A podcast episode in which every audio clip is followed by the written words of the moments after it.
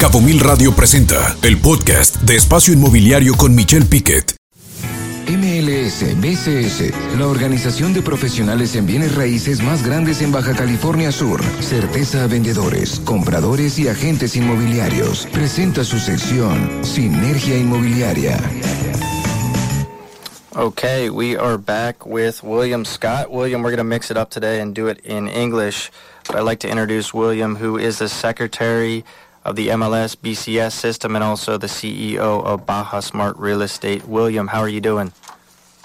I'm doing great, great, Fletcher. Thank you. And, you know, we're starting another exciting week in the exciting world of real estate. Um, well, today, Fletcher, I want to make a comment about, you know, all the growth we're seeing and all these new pre-construction projects that are coming to the market. And my, my comment today to the ones that are listening to us is to get consulting, get you know a professional to help you when making this type of purchase. There's a lot of product out there that it's great and it's being developed and built by great developers. And there's other projects where you know, we, we don't know if they're going to happen. So, you know, the, the Profeco law and the Mexican law protects you when making these purchases, and you need to get consulting and you need to get a professional to help you so they can, you know, find out if the property you're buying is complying with the laws in Mexico.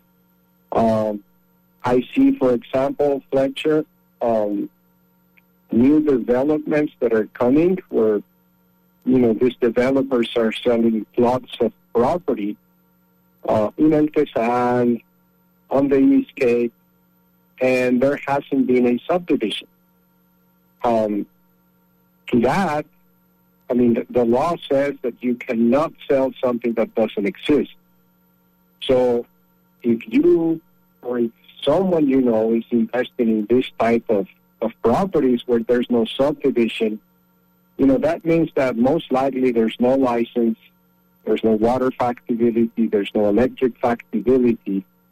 So these developers are putting the carriage before the horses and they're making sales even before complying with the law.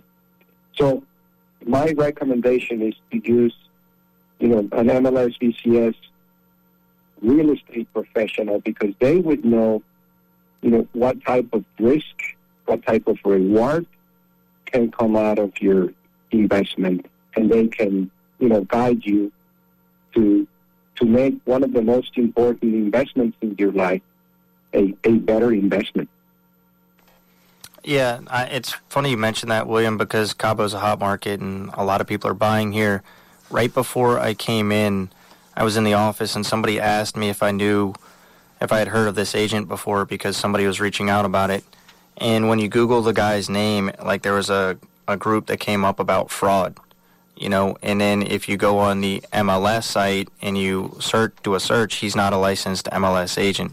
So when you go with a licensed MLS agent, you can avoid that because you're working with somebody that's been certified, that knows what they're doing, that has to do continuing education and just avoid that, that long term pain because a lot of times those those types of coyote agents will present you something that seems too good to be true. Exactly, and, and just to comment, I mean, if, if you go to our website, mlsbcs.com.mx, uh, there's a section in there that is called Know Your Agent. And um, so if you're working with a real estate professional that tells you that it's part of, you know, they're part of the MLS BCS, you can check uh, his credentials on our website, mlsbcs.com.mx, and there's a directory where, you know, all of us that are MLS BCS subscribers are going to show up. So if, if someone is telling you and you want to double check if if your agent belongs to the MLS BCS, you can always do that by going to our website. Awesome. Well, thank you so much for your time today, William. Is there anything else you'd like to cover? That's it, Fletcher. I hope everyone has a great week, and uh, you know, I'll see you. I'll I'll hear you next week.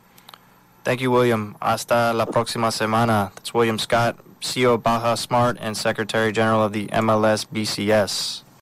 Escucha Espacio Inmobiliario con información de valor todos los lunes de 2 a 3 de la tarde por Cabo Mil Radio 96.3. Siempre contigo.